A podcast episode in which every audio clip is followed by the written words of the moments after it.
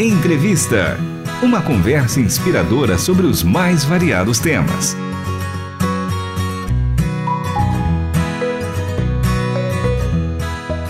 Estamos iniciando mais um programa Entrevista. Eu sou Michele Gomes e a nossa convidada de hoje é Aida Priscila. Ela é missionária de Atletas de Cristo em Santa Catarina e atua na mobilização e capacitação de voluntários e igrejas locais para utilizarem o Ministério Esportivo como ferramenta de alcance. Seja muito bem-vinda ao programa Entrevista, Aida. Obrigada, Michele. É, finalmente conseguimos ajustar as nossas agendas, mas eu creio que tem a data e o dia e o horário de acordo com a vontade do nosso Deus. Obrigada aí pelo convite, eu estou à disposição e louvo o Senhor por mais uma oportunidade de estar, através da minha vida, honrando e glorificando o nome dele.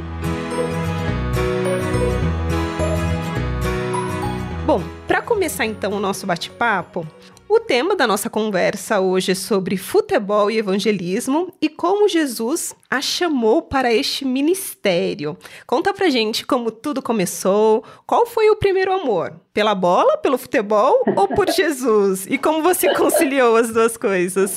Então, Michele, é, o primeiro amor foi pelo esporte, né, foi pelo futebol. Eu tenho 41 anos, mas a minha infância eu cresci é, acompanhando o esporte. Minha mãe foi uma das incentivadoras, assim, eu me recordo de assistir várias práticas e modalidades esportivas com ela. É, os meus irmãos brincávamos, ela mesma é, jogava e praticava os esportes conosco. Então, desde criança, eu fui inserida no esporte. Né? Eu passei por várias categorias esportivas, basquete, handball, é, vôlei, mas foi no futebol e no futsal que eu me encontrei e era a minha paixão. Então, assim, o futebol foi algo que é, permeou boa parte da minha infância e pré-adolescência. Só que a gente está falando de um esporte que há mais de 25 anos aí, há mais de 30 anos era bem marginalizado no sentido da mulher, né?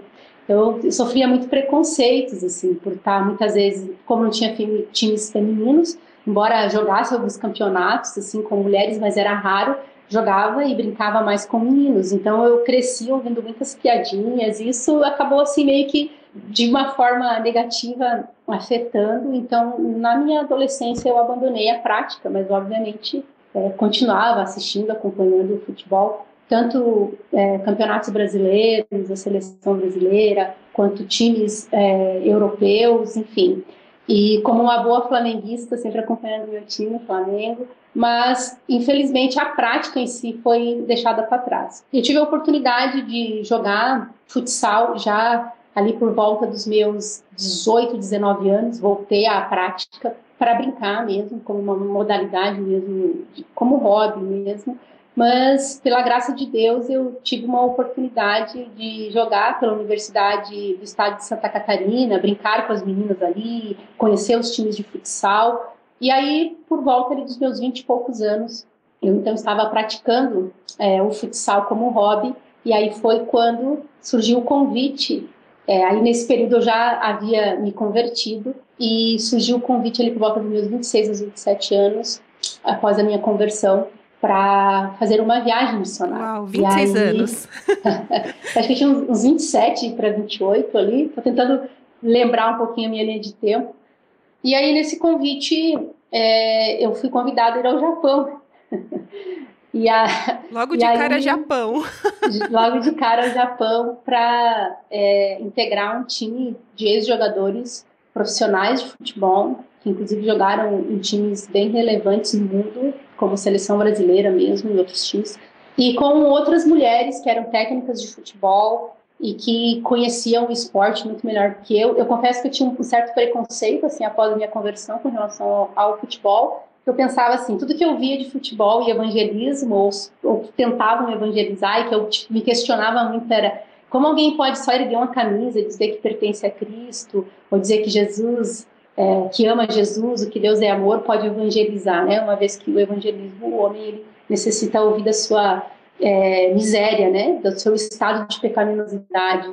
É, então o Espírito Santo possa estar tá trazendo ele à vida para crer na mensagem do Evangelho, de que Cristo é o caminho, a verdade e a vida. E eu me questionava, assim, eu tinha um certo preconceito, mas isso foi posto por terra, uma vez que no Japão, integrando esse time de missionários voluntários, é, eu aprendi muito e vi que, por intermédio dos fundamentos básicos do futebol, a gente poderia evangelizar e apontar para o jogador completo, que é como a gente usa essa linguagem no esporte, que é Cristo, né, que marcou o maior gol da história ao morrer naquela cruz no nosso lugar. Então isso acabou desmistificando, terminando essa viagem, eu voltei ao Brasil e eu imediatamente queria tipo, nossa, agora eu posso juntar, né, unir o que eu amo fazer, que é a prática esportiva, é, com o evangelho, tornar Cristo conhecido. E daí, dali em diante, começaram a surgir algumas oportunidades. Eu me recordo de ter assistido um breve testemunho de um missionário da Junta de Missões Nacionais, nosso Batista,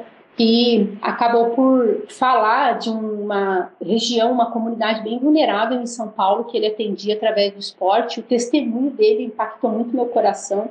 E eu fiquei assim, tipo, uau, é possível então também começar algo nas comunidades vulneráveis, quem sabe na região onde eu estou. E aí ali eu comecei a levar essa ideia, trocar ideia com outros irmãos, outros jovens, outros é, voluntários, e aí eu comecei também a entrar em algumas comunidades vulneráveis e aplicar o que eu havia aprendido, ensinar igrejas, despertar as pessoas, chamá-las para isso. E aí foi Deus foi abrindo portas em algumas cidades e regiões, tanto no Brasil quanto fora, para que eu pudesse implantar escolinhas de futebol junto com pessoas capacitadas para isso e ensinar quais as, os fundamentos básicos do esporte atrelados à palavra de Deus, a fim de que Cristo fosse conhecido, exaltado e glorificado. Então, é, foi um, tô tentando, de, assim, compactar um pouquinho do, do, testemunho, mas foi mais ou menos essa trilha aí na minha linha de tempo com relação ao esporte. Mas primeiro, de fato, foi o amor pelo futebol. Quando eu recebi o convite e entendi que podia conciliar com o evangelho, aí pronto, aí eu vi assim como Deus é bom né? E eu tinha um sonho quando menina, que era impossível na minha idade, dadas as condições do preconceito com mulheres que jogavam futebol e tal, na cidade que eu morava, enfim, é, que era jogar pela seleção brasileira. Eu tinha esse sonho de um dia vestir amarelinha e tal.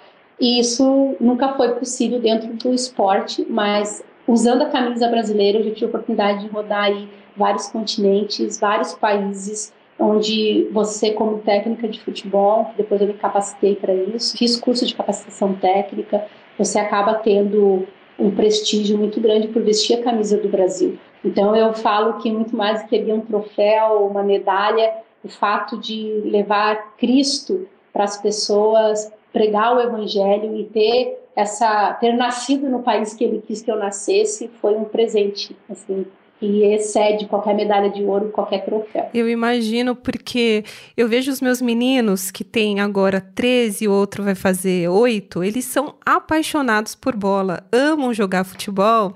E o meu medo, acho que o medo de mãe é que esse amor pelo futebol seja maior que o amor por Cristo, né? E como conciliar tudo isso?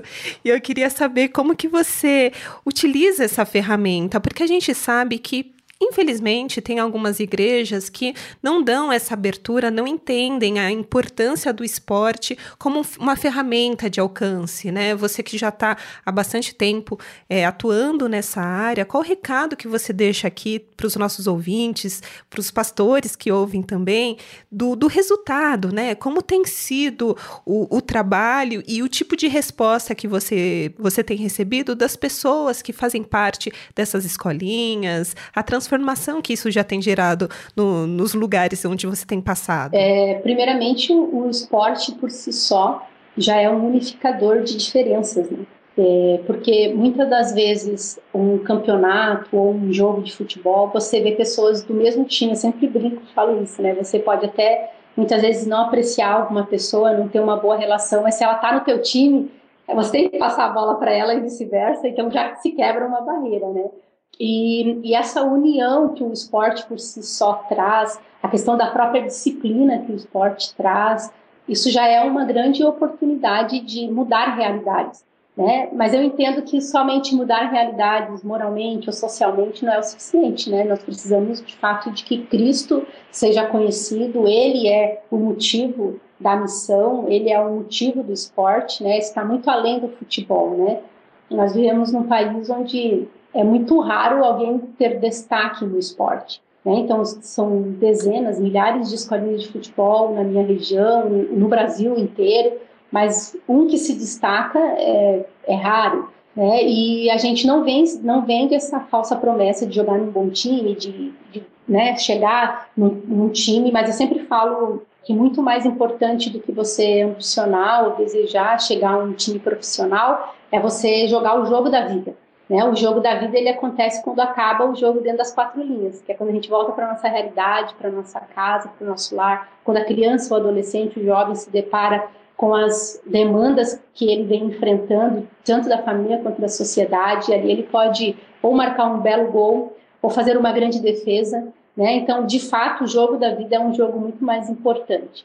Eu já tive a oportunidade, e louvo a Deus por isso, de implantar escolinhas de futebol em realidades como comunidades em estado de vulnerabilidade social e encontrar igrejas que quiseram ir participar, dar a mão e continuar o projeto. Né? Então, muitas das vezes uh, há um certo preconceito no sentido de que talvez que permeia as mentes de algumas pessoas, como a, a própria mente minha, né? Eu achava que ah, é só jogo, é só brincar, é, é jogar e tal. Mas a partir do momento em que você acaba levando a sério o evangelho, o propósito, você acaba não só trabalhando a união e, e mudanças morais e de cunho social na realidade que você está inserido, mas você acaba também é, tendo a oportunidade de atingir, né, a, acessar essas crianças, adolescentes, jovens, dando a elas o evangelho e vendo, acompanhando as famílias.